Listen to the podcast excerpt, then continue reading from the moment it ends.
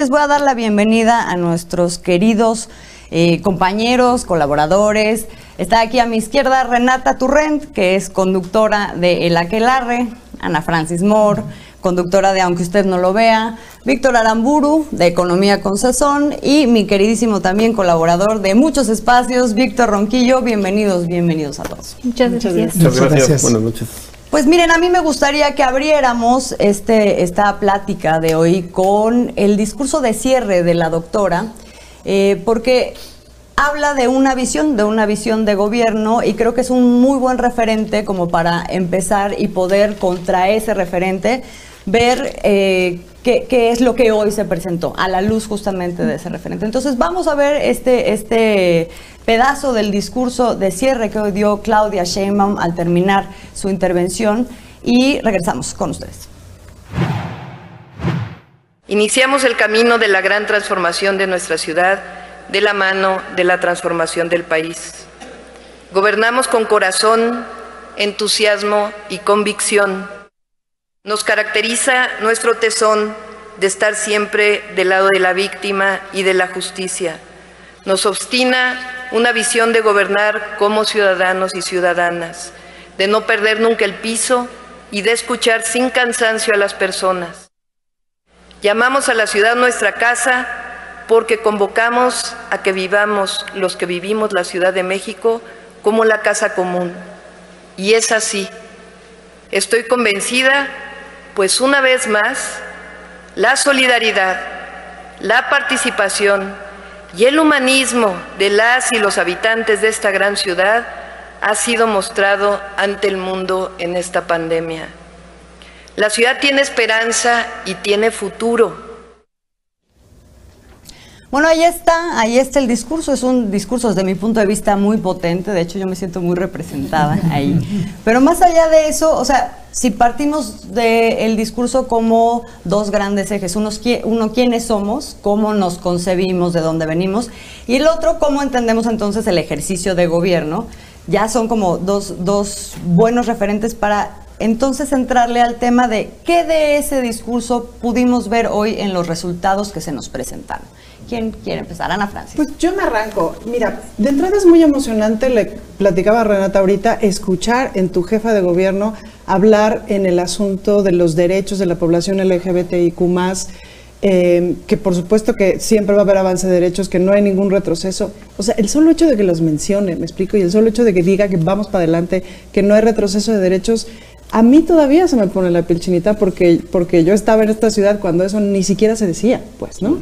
Porque eh, la, última marcha LGBTI, que es de las más importantes del mundo, la que ocurre en la Ciudad de México, la última fue virtual, pues, pero la anterior fue apabullante. En fin, eso es muy emocionante. Es muy emocionante ver a una jefa de gobierno tranquila, inteligente, serena. Es la misma persona en ese sentido. Es decir, no la vemos que cambió de reloj, me explico, lo cual siempre es preocupante. Eh, y eso es muy emocionante, pues, que, sea una mujer científica, es, me parece una forma moderna de hacer política, una forma que no hemos visto y que estamos empezando a ver. Y que es otra cosa, sin aspavientos, sin show, datos, eh, notas claras, eh, números claros, claro, como es científica, pues hay un antes y hay un después, ¿no? Antes teníamos estas tres cositas y ahora necesitamos tener ocho, entonces hay que construir el camino del 3 al 8, pues, ¿no? Y eso a mí como ciudadana me da mucha tranquilidad. Renata, las palabras que acabamos de escuchar de la jefa de gobierno, una administración que está siendo llevada a cabo por ciudadanos que no se quitaron este traje de peatones, de ciudadanos de a pie para em, empezar a llevar a cambio no solo un proceso de transformación, sino para administrar una ciudad. Eh, ¿Tú lo ves más allá del discurso en las acciones y en lo que a través del informe ha mostrado como resultados del estado de su administración. Sí, totalmente. Creo que eh, coincido con, Ana Francis en que yo, también me sentí muy representada y muy orgullosa de, tener siempre una mujer y una mujer eh, tan, tan entera como Claudia Sheinbaum, pues como mujer en, viendo política, que nunca tienes esos referentes, eh, por lo menos no mujeres, es muy emocionante, ¿no? Eh, eso como a nivel mucho más emocional desde, desde mi punto de vista.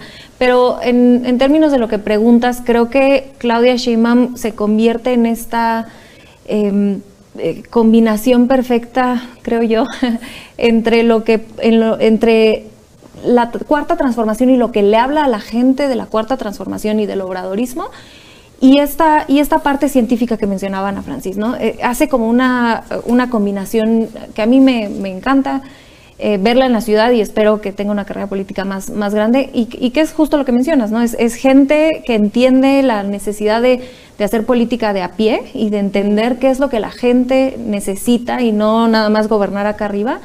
Eh, pero usando lo mejor de, de la tecnocracia que, que tenemos. A ver, Víctor, ¿Cómo, ¿Cómo se traduce esto en políticas públicas específicas que hoy las vimos nombradas? Se habló de acceso a la educación, a la vivienda, a la salud. Se habló, a mí me parece que hay una cuestión que engloba muchas cosas, que es este tema de la ciudad sustentable. ¿Cómo lo viste tú?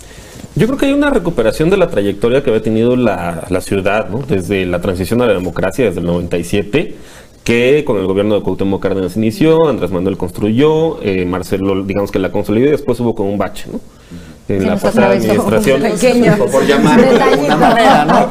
Sí, por decirle así. Sí, digo, si bien como lo que comentaba Ana Francis, este, pues no hay retrocesos en los derechos, creo que no los hubo, pues porque somos muchos, ¿no? Y, y, ya estamos organizados y colectivos, pero si hubiera sido por lo que pasó los últimos seis años, a lo mejor si se hubieran perdido algunas cosas. Creo que estamos regresando al trayecto correcto en ese sentido y eh, con este discurso de derechos, lo cual eh, lo comentaba la jefa de gobierno, por ejemplo, bueno, ponerse del lado de la víctima. Mm. Creo que en la administración pasada hubo muchos casos de revictimización, ¿no? En ese sentido. Entonces creo que ya estamos retomando la trayectoria correcta que llevaba la ciudad. Y, por ejemplo, bueno, hablando de políticas públicas, eh, un programa que, por ejemplo, a mí me gusta bastante es este, el de Mejor Escuela, ¿no? Que no es la visión tecnocrática en el sentido de la pasada administración de que era de arriba hacia abajo y en una oficina, quién sabe en dónde, se toman las decisiones de en qué se le va a invertir o como si supieran mejores, eh, no sé, en qué escuelas se necesitan baños y de qué tipo, y además que se prestaba bastante a la corrupción, ahora es la propia comunidad escolar la que decide, porque además quién va a saber mejor si funcionan o no funcionan los baños, o si al niño le rompen los uniformes escolares las bancas que ya están usadas, pues que la gente que lo padece, esos problemas. Entonces, creo que en términos de políticas públicas eh, se están retomando y se le está dejando el poder a la gente de que decida ¿no? este, sus, decisiones. Eh, otro que me llama la atención también, bueno, es esta parte, eh, por ejemplo, de la rehabilitación de los ENDIS, del DIF. Creo que eso también tiene un poder liberador bastante para las mujeres en particular. Entonces, este, pues porque ahí pueden dejar a los niños y dedicar ese tiempo a otra, ¿no? Entonces hay, integralidad, por ejemplo, con los pilares, ¿no? Quizá dedicarlo a educación, este, ese, tiempo, o eh, a, como se comentaba, al derecho a la cultura, ¿no? Otro tipo de actividades. creo que hay una visión más integral y de retomar la trayectoria que pues en esa, ¿no? Y se perdió. Víctor Ronquillo, también hablando de derechos, eh, parece que tienen un nuevo significado porque eso ha sido un proceso largo. Inicia con el proyecto de constitución de la Ciudad de México y allí se establece una carta magna, que es una carta de derechos. Antes veíamos a los derechos como algo lejano, algo ajeno, a los que podíamos acudir cuando éramos víctimas de algún delito a través de una exigencia que no sabíamos si se nos iba a responder. Pero aquí hay más profundidad. Está el derecho a una ciudad libre de contaminación, el derecho a esparcirnos, el derecho al agua, el derecho a la educación, el derecho a la salud y nos podemos seguir así de largo. ¿Cómo consolidar todos estos derechos a través, uno, de leyes secundarias en el Congreso que le dan viabilidad a esta Constitución de la Ciudad de México, pero por otra parte a través de las autoridades, lo que menciona en su informe la jefa de gobierno, tú lo ves en la calle. Sí, yo lo veo en la calle y lo veo además como algo que tiene que ver con políticas públicas, sin duda, ¿no? O sea, todo lo que encontramos de datos, muy abrumadores los datos, los números, ¿no? Muy eh, optimistas, pero además con una fehaciente verdad, ¿no? Tiene que ver con eso, con la instrumentación de políticas públicas y que parten de una definición fundamental, una ciudad de derechos. Eso es determinante, ¿no? Y luego, bueno, yo tenía mis dudas sobre hablar de eh, términos de significados eh, hoy, pero al final, al ver cómo iniciamos el noticiario, y a mí me, me, entusiasma mucho, de verdad me pone muy, muy contento el que la jefa de gobierno haya dicho que gobierna con el corazón, o sea, qué determinante, ¿no? Que gobierna con el entusiasmo, ¿no? O sea, este entusiasmo de querer transformar el mundo y la convicción política, el corazón que el corazón no hay que olvidar, ¿eh? el corazón está situado a la izquierda. Y yo dudaba porque de pronto no quería caer en un discurso intelectual, pero fíjense que me parece muy importante hablar de que este discurso de la jefa de gobierno y su discurso político en general es un discurso de la alteridad. Somos los otros, las mayorías, como dice mi tocayo, las víctimas, como dirían las colegas, las mujeres, los otros los que hemos tomado al fin y de nueva cuenta el control de esta ciudad.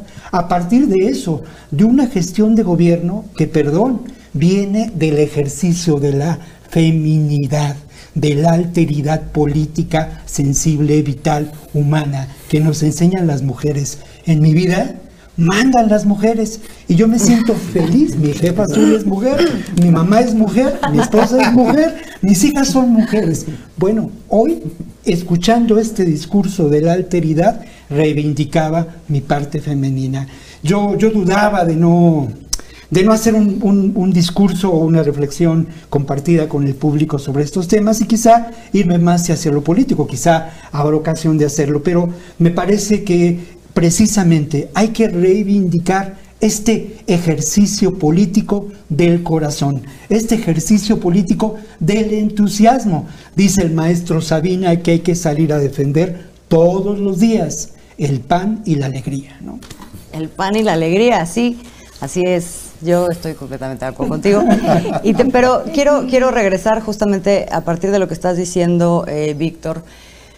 A mí me dio la impresión, o sea, se habla de una ciudad de derechos, una casa común, y se habla de todos estos derechos como una cuestión por la que se ha venido luchando, eh, que sea, por la que se ha triunfado, pero que ahora entonces se asume desde el punto de vista del gobierno como una obligación de ¿Lo notaron? Porque, porque de ahí se desprenden un montón de cosas que desde mi punto de vista las hemos estado viendo así de manera fragmentada, pero que hoy de sopetón las pudimos ver todas juntas, ¿no? O sea, cuando, y por eso hablaba hace rato yo del tema de la sustentabilidad, porque se plantea desde un lugar muy, muy, muy amplio, no es nada más el tema del medio ambiente, o sea, es también la economía, es también la movilidad, es también poder eh, apropiarse otra vez de los espacios públicos a partir de que, ¿cuáles son las cosas que ustedes les llamaron la atención en, desde ese punto de vista de lo que vivimos? Uy, pues mira, yo te diría que yo soy muy chilanga, es decir, conozco esta ciudad de arriba abajo, he dado función en prácticamente cualquier barrio de esta ciudad, la he recorrido en bicicleta, en metro, en todo, soy muy chilanga, amo esta ciudad. El espacio público es crucial y es fundamental. De las cosas más hermosas que yo recuerdo de, este último año en cuestión del espacio público y del disfrute popular fue el partido de las Pumas, que fue la primera vez que las Pumas jugaron en el estadio de Seúl, ¿no? Y que fue así. Y claro, y luego nos encerramos en la pandemia lo cual es terrible, pues, ¿no? Y me parece que también es uno de los pendientes que resolver, pero no nada más a nivel de la Ciudad de México, sino del mundo entero, que es que las mujeres nos regresamos a la casa por la pandemia y ahí hay un, eh, ahí hay una cosa que resolver, pero en fin. Pero en términos como del espacio público, creo que para las mujeres tiene que ir siendo una ganancia y cada vez una ganancia más grande y tiene que ir a pasos agigantados, porque hay tal grado de retraso en ese sentido.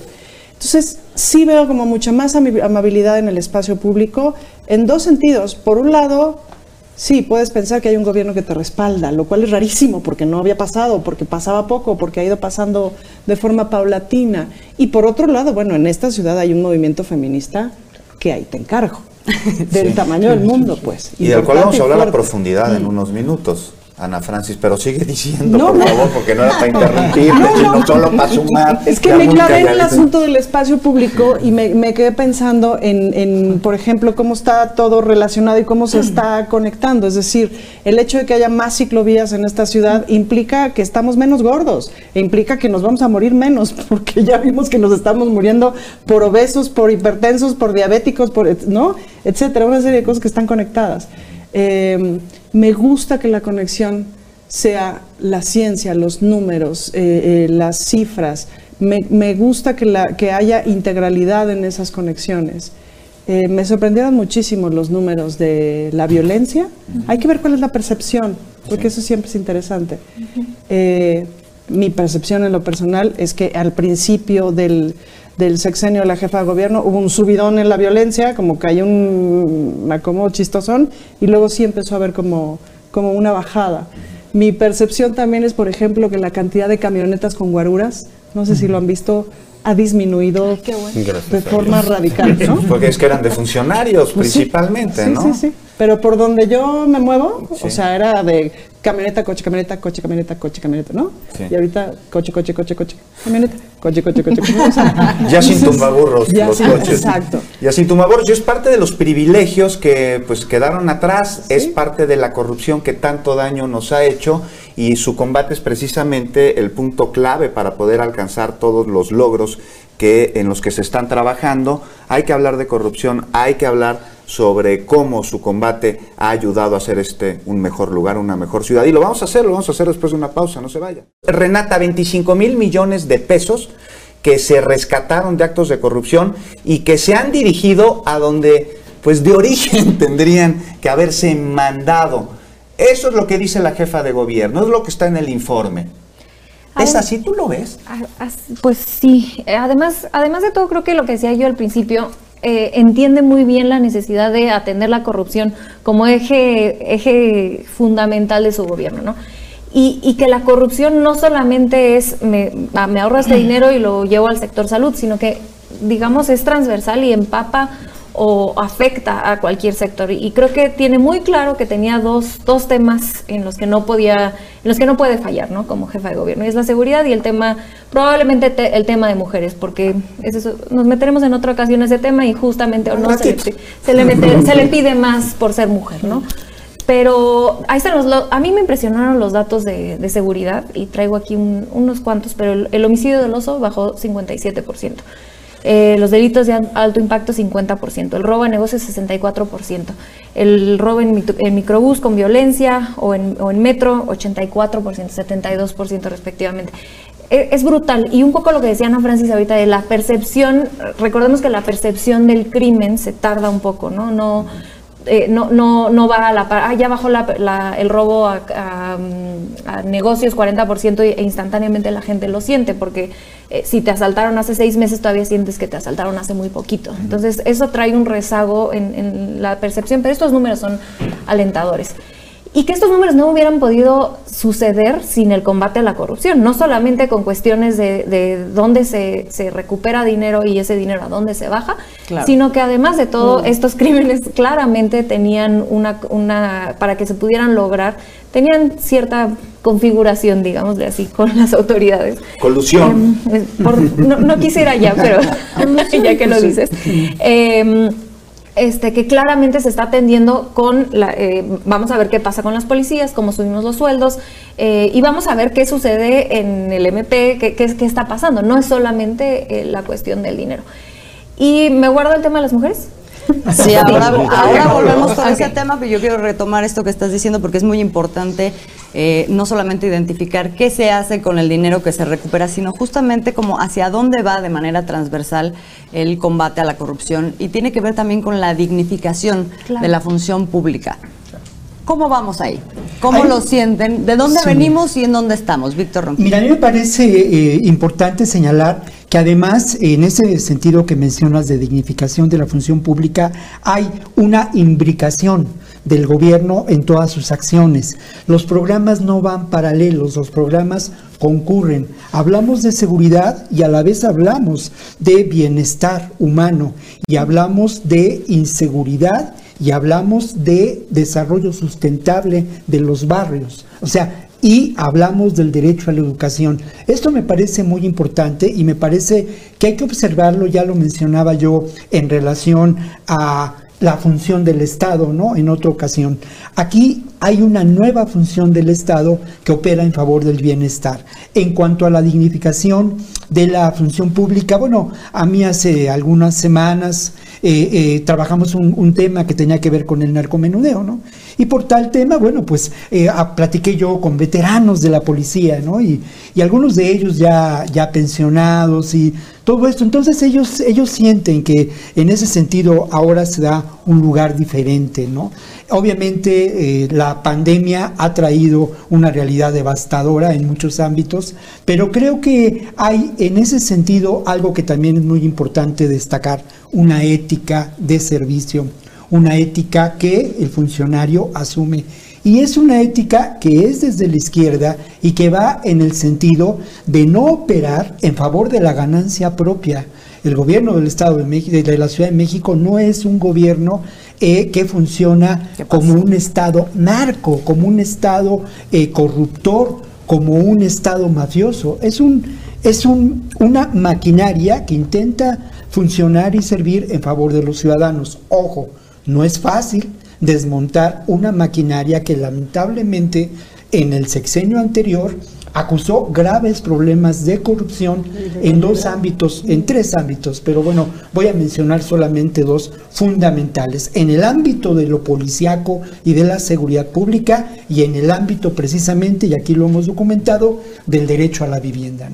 Justo sobre esto, Víctor Aramburo, hablábamos de derechos, ahora hablamos de corrupción, los primeros no son posibles si no se combate al segundo, el Instituto de Vivienda de la Ciudad de México, que era pues por llamarlo de alguna manera, nido de coyotes, ¿no? O sea,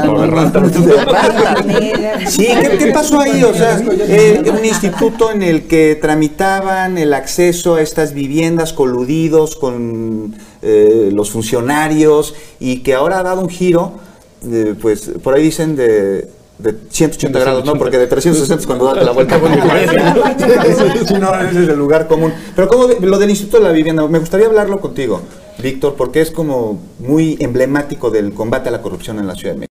Sí, pues está el tema, ¿no? Finalmente del sismo del 2017, que pues había un fondo en el cual pues no veíamos los avances, ¿no? Estoy pensando, por ejemplo, en el multifamiliar de Tlalpan, que no se veía y no se veía, y luego está también este tema de la sustentabilidad, que no solamente es ambiental, ¿no? Sino también es social, estaba incrementando el grado de conflictividad en general en en la ciudad. También este tema que comentaba Ana Francis, ¿no? que ya no se ven tantos eh, guardaespaldas o coche y, guardaespaldas, que eso también en última instancia genera conflictividad y afecta en contra de la sustentabilidad. Creo que hay eh, justamente una estrategia integral de combate a la corrupción a la gran y a la pequeña, ¿no? Por un lado está la gran, donde ya se han comentado respecto a las órdenes de aprehensión que varios exfuncionarios de la pasada administración eh, pues traen detrás, ¿no? Y varios andan prófugos por una parte, eh, pero también a la de abajo. O sea, la de abajo también se combate con otro tipo de estrategias que comentaban, eh, por ejemplo, una puede ser la digitalización. Entonces, en la medida en la cual los ciudadanos no tengamos que ir necesariamente a una oficina de gobierno y el coyote, etcétera, sino que la mayoría de los trámites ya los podemos hacer en línea, o varios de esos, eso reduce la probabilidad de corrupción, ¿no? De, de, que de por ahí nos agarran. Y lo otro también es el incentivo, como comentaba mi tocayo, ¿no? a los policías, eh, pues que si te suben el sueldo, pues tienes menos pretexto para ser corrupto y además vas a hacer mejor tu trabajo, eh, quizá la sociedad te va a tener mayor confianza eh, si, si, empieza a haber resultados como los que comentaba Renata, ¿no? en el sentido de que la mayoría de los delitos de alto impacto van hacia la baja. Entonces, en ese sentido, pues también hay una redignificación del, del servicio público, ¿no? Del policía, que es con el que tenemos mayor contacto y que a nivel nacional de acuerdo con, la, con el INEGI, con la encuesta nacional de calidad e impacto gubernamental, es el, no solamente en esta entidad, pero en todas las entidades federativas el mayor problema. la seguridad pública y también el contacto con los ministerios públicos. El contacto, la ventanilla que de alguna manera, sí, se ha venido. A mí me, llama mucho la atención y me, y me, parece muy importante justamente hablar del tema de la tecnología como una cosa y la innovación como dos eh, situaciones que han permitido y que han sido transversales y han permitido eficientar el gobierno en muchos ámbitos, que justamente le pegan a la corrupción, pero también le pegan a eh, la, posibilidad de establecer un diálogo entre lo que hace el gobierno y la ciudadanía, esta cuestión de los datos abiertos, este, la simplificación de un montón de trámites que no, no solamente eh, tocan el tema de la corrupción, sino también una calidad de vida para, para los ciudadanos en una ciudad que es muy, muy, muy poblada y en la que estás facilitando un montón de cosas. El tema de la tecnología, mm. Ana Francis. Pues otra vez científica. Gracias. Científica. científica. Entonces, en ese sentido te ahorra muchísimos pasos. Te, voy a poner un ejemplo muy concreto. En, si tú tienes un teatro, como es mi caso, pues, ¿no? Eh, para dar una función hay tres billones de trámites previos, pues, ¿no? Y sin duda estamos en ese camino de eficientar todos esos procesos. Ahora, yo ahí veo un problema que tiene que ver con la relación con las alcaldías, porque las alcaldías son otra cosa. Entonces, en ese sentido, a la hora de la operatividad cotidiana, no necesariamente el gobierno local es más poderoso que, o sea, el gobierno eh, de la ciudad no necesariamente es más poderoso que el gobierno de la, de la alcaldía. el central y el de la alcaldía. El central y el de la alcaldía. Ahí hay un gap que todavía es, es importante como, como echar para adelante. Pero sin duda ha habido una eficientización en, en una serie de procesos que eran así de de por amor de Dios tenía yo que traer hasta la carta a Santa Claus y ahorita nomás es, te metes internet y ya estás, pues, ¿no? Y eso siempre ayuda muchísimo. Un via crucis, Ana Francis. Antes de irnos al corte, eh, para cerrar esto de la corrupción, siempre que hablamos de la corrupción y los corruptos y el que me pide, pero para que haya un corrupto necesita haber un corruptor, Ana Francis. ¿Tú ves que se esté atendiendo también ese tema que es mucho de educación, de principios y de ciudadanía? Pues mira, el otro día llegó el de la basura justo ahí al teatro y para pedir su mensualidad, pero pues el teatro está cerrado, ¿no? Y le dije, de entrada estamos muy mal porque esto es un servicio público y usted no debería ni siquiera de cobrar la mensualidad. Es la primera vez que, que puedo decirle eso y que el tipo se echa para atrás y se va. No, porque ya lo había intentado hace cuatro años y me dijo, pues lo que, lo que usted mande, señorita, pero no va a salir su basura. Pero fíjate qué importante lo que estás diciendo, Ana Francis, porque eso de lo que habla es de que, pues sí, o sea, los ciudadanos que están insatisfechos con un gobierno en el que no confían, eh, necesariamente se pliegan a un, ¿no? un sistema de corrupción en cuanto existe una voluntad política en donde la dirección opera en otro sentido, entonces se puede exigir de este lado, pero de ese lado también sabes que va a haber una respuesta. Y también sabes que no te tienes que ir por otro tipo de caminos para poder conseguir eh, un, Que te saquen la basura. Eh, que te saquen la basura o, pagar tus impuestos, nada más, ¿me entiendes? O sea, te poder. Exactamente, entonces es muy importante desde ese otro punto de vista lo que, lo que refleja esto en cortito que tú viviste. Cambia, cambia radicalmente. Es decir, en el momento en que sientes que, vas a, que va a haber una autoridad que te responde, o sea, las abogadas en los ministerios públicos, hay que analizar qué también ha funcionado, cuáles son los problemas que hay, etcétera. Pero tener una señora abogada con perspectiva de género en un ministerio público, es otra cosa. Es otra cosa. Es otra cosa. Bueno, pues vamos a seguir platicando del informe, el segundo informe de la jefa de gobierno, Claudia Sheinbaum. Vamos a una pausa y regresamos este tema de la violencia contra la mujer es un pendiente, es una deuda de la ciudad o estamos en el camino correcto y estamos simplemente en un punto del proceso.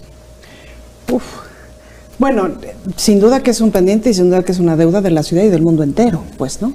Eh, en ese sentido. Me parece que estamos en una parte del camino correcto, pero hay muchísimas cosas que no estamos viendo. O sea, por, ejemplo, el asunto de las guarderías me parece que es buenísimo. Eso es clave, pues, ¿no? Pero ¿qué podemos hacer como gobierno para cambiar la configuración adentro de las casas para que la justicia esté dentro de las casas, más en este momento? Que el agresor sea el que se vaya y no tienes a las mujeres con hijos y todo. En los refugios, bueno, sí, es lo más lógico y eso es muy bueno. Ahora hay que ver cómo lo implementas, porque el asunto es que las mujeres se van a los refugios y no a casa de su comadre, porque el agresor las va a matar. Es decir, cuando se van a los refugios es porque están en peligro de muerte.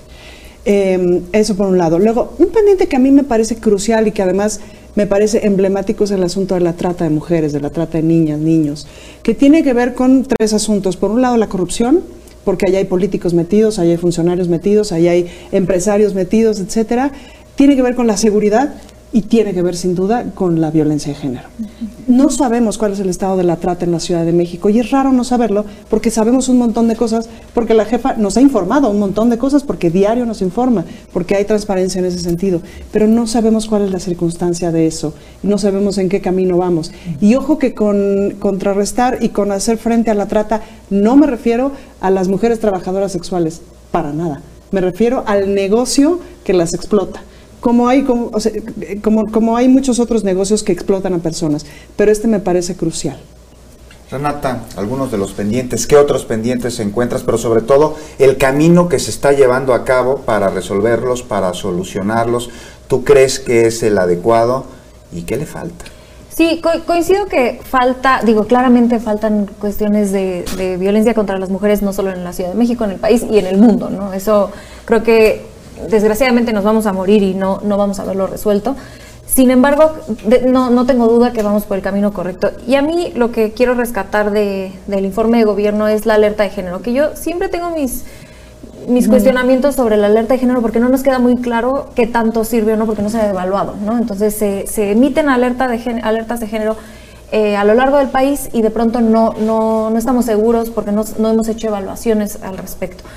Sin embargo, la alerta de género que presenta la doctora Claudia Sheinbaum el año pasado eh, es, es, diferente porque no es la que pide gobernación eh, por medio de la, de la CNDH, bueno, de la Comisión Estatal, sino es una alerta de género que ella eh, genera y esa es una acción política muy fuerte. Entonces sí hay una diferencia entre que te obliguen a hacer una alerta de género, que se puede discutir si sirven o no sirven, a yo, jefa de gobierno, decir, tenemos un problemón de, género, eh, vamos a hacer nuestra propia alerta de género y ahí están las tres acciones eh, que junto con el Congreso se pasaron, ¿no? La ley Olimpia, el, el, banco de ADN y el tema de los agresores sexuales y ahora anuncia la nueva iniciativa que es los hombres, bueno, los agresores se van de, casi siempre son hombres, por eso hablo en masculino. Se, se, van de la casa y no la víctima. Entonces, creo que en ese sentido el mensaje político que da la, la doctora Sheinbaum es, es muy poderoso y por eso creo que vamos en buen camino.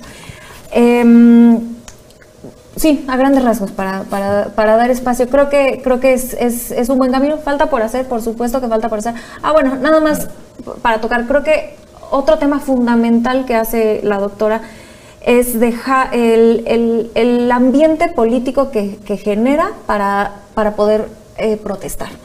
No es lo mismo, y aquí todo eso. de volada la CNH, ¿no?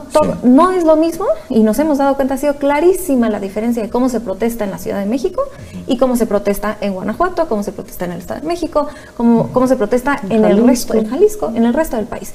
Y ese, ese profundo respeto a la, a, la, a la protesta es algo que se le tiene que reconocer a la Ciudad de México como parte fundamental de que cualquier movimiento político tiene un espacio de gestación en la Ciudad de México.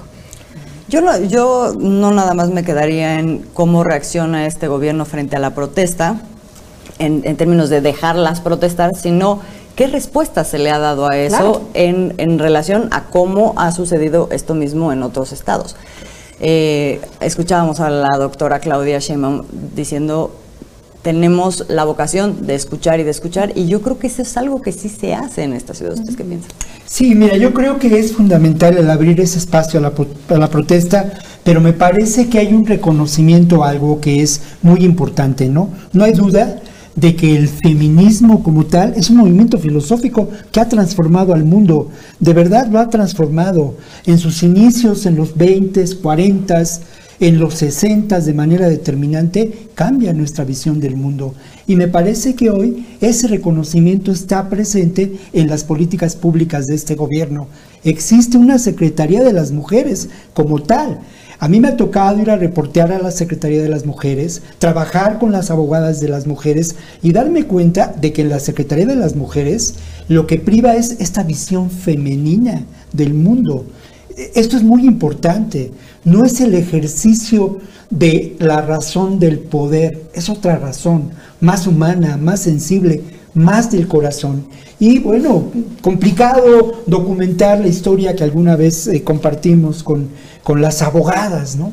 Pero este acompañamiento por parte de ellas con las mujeres que han sido violentadas resulta determinante y es ahí donde encarna la política pública. O sea, más allá del discurso, de los datos que son importantes, lo que existe es esta construcción de una nueva realidad social. Y además, eh, Ana Francis lo menciona muy bien, ¿eh? esto es real. Y la violencia que se da en el espacio de las clases medias, ¿no? Eso es una. Pero la realidad brutal de lo que ocurre en los espacios vinculados a la trata de personas en ámbitos de delegaciones como puede ser eh, Iztacalco o como puede ser la, zona de la Merced, es brutal. Y ahí también se pone en juego una política pública que entraña mucho riesgo. Es cierto, faltan muchas tareas por cumplir, indudablemente. Hay que desmontar la máquina de la corrupción, pero existe una voluntad política y una acción que se traduce en, en, acompañamiento en ocasiones muy, muy, muy cercano, muy humano, con términos jurídicos, que sí transforma realidades. En diálogo y en, y en trabajo. Y en, trabajo, por supuesto. Y eso tiene que ver con la ética y con la dignificación de la función pública. Víctor Aramburu, voluntad política asertiva con el tema de las mujeres en la capital. Sí, en política pública tenemos un dicho, ¿no? Que es que pon la cartera donde pones la boca. Entonces, eh, digo, ya, si alguien quiere tener un análisis sobre las prioridades de un gobierno y la voluntad política, pues es ir a ver el presupuesto y en qué se está gastando. Entonces, o sea, una de las violencias quizá más digamos, de las peores y más visibles, pues es este tema, ¿no? De las agresiones sexuales, este, de feminicidios, etcétera, ¿no? Y entonces, bueno, para eso hay programas que se comentaba, bueno, eh, mejoramiento a senderos seguros, ¿no? Porque finalmente el tipo de movilidad que tienen las mujeres, pues es más a pie, este, o es de cortos trayectos, mientras los de los hombres son más en transporte público de mayores distancias, ¿no? Entonces, creo que eso eh, tiene, tiene, un efecto. Pero hay otro tipo de violencias que son más sutiles, ¿no? Y son más cotidianas y que restringen la libertad. Pero no menos contundentes. Pero no menos contundentes, o son, son las que están a la base, ¿no? Entonces, pues está este tema que comentaba yo al principio de eh, por ejemplo, liberar tiempo. Entonces habla, por ejemplo, de los desayunos escolares calientes. Entonces, digo, así es la división, desgraciadamente así funciona la, sociedad, pero quienes más están a cargo de esa economía eh, no monetizada, pues son las mujeres, ¿no? Entonces, el hecho de que en las escuelas haya eh, desayunos calientes, pues eso le libera tiempo a las mamás o a quienes están a cargo. Y es el 95% de las escuelas, además de todo. y dinero. exacto, no es menor. También el tema, por ejemplo, bueno, de los apoyos en términos de mi beca para empezar, pues finalmente es un, es un billete que la mamá se está ahorrando, ¿no? Y lo puede dedicar a, o sea, el rango de opciones se le está ampliando, ¿no? El ejercicio de derechos de libertad este, se, le está ampliando. Eh, se comentaba, bueno, por ahí también esta parte de uniformes, eh, incluso el mejoramiento del transporte público, pensando en cuestiones de movilidad corta, eh, hacia la escuela, hacia la casa, etcétera, o las becas, por ejemplo, de los pilares, eso también incrementa en última instancia. Una, visión muchísimo más amplia, Víctor, porque luego pues la gente se quedó con que vandalizaron el ángel de la independencia, que no es un ángel, es una victoria, y no puede existir victoria en México cuando a las mujeres les cortan la sal. Ana Francis, para concluir esta transmisión. La respuesta en la pandemia me parece que ha sido eh, eh, remarcable, es decir, esto hubiera podido ser un horror. Y no lo fue, como lo fue el sismo del 2017, que fue un horror. Renato. Me siento muy tranquila de tener una jefa de gobierno así. Le dejo unos zapatos enormes al siguiente o la siguiente jefa de gobierno y ojalá que su carrera política siga muy alto. Víctor Ronquillo. Eh, bueno, pues yo mira, de verdad que estos últimos eh, segunditos los quiero aprovechar con un reconocimiento a Capital 21, al Canal 21, a nuestra casa de trabajo, porque hoy la jefa habló de nosotros? habló de nosotros y habló muy bien y dijo, y voy a citar algo que me parece fundamental, han logrado que la tele pública sea cada vez más televisión pública. Habló de que hemos logrado aumentar el 25% de la producción y ojo, eh, 190% nuestro rating. Eso es un trabajo. Estamos aquí, Víctor. Pues yo creo que la capitana ya enderezó el barco hacia la trayectoria correcta, ¿no? Entonces, este, nos vamos bien. Se el barco y se supo hacer de marineros. Así es. Eso. Pues nos tenemos que despedir. Muchas gracias, muchas gracias por habernos acompañado.